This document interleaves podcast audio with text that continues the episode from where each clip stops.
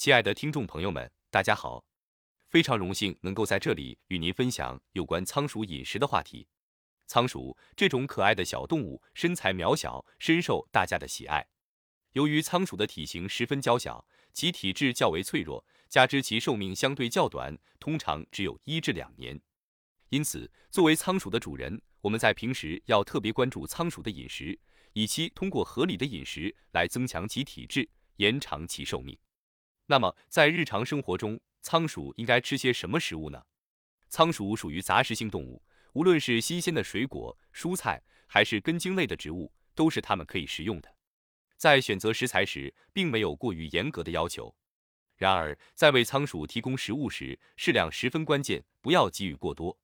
过多的食物摄入可能导致仓鼠腹泻，严重的情况甚至可能导致其死亡。关于水分摄取，有些人误解认为仓鼠不需要额外喝水。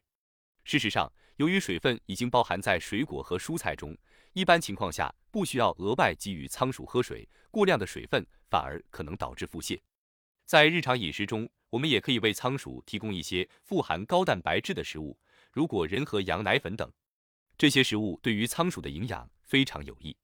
然而，同样要注意适量，不可过多。高蛋白食物过量摄取可能导致仓鼠肥胖。虽然胖胖的仓鼠看起来可爱，但事实上这对其健康是不利的。此外，过胖的仓鼠在夏季容易中暑，对其健康构成严重威胁。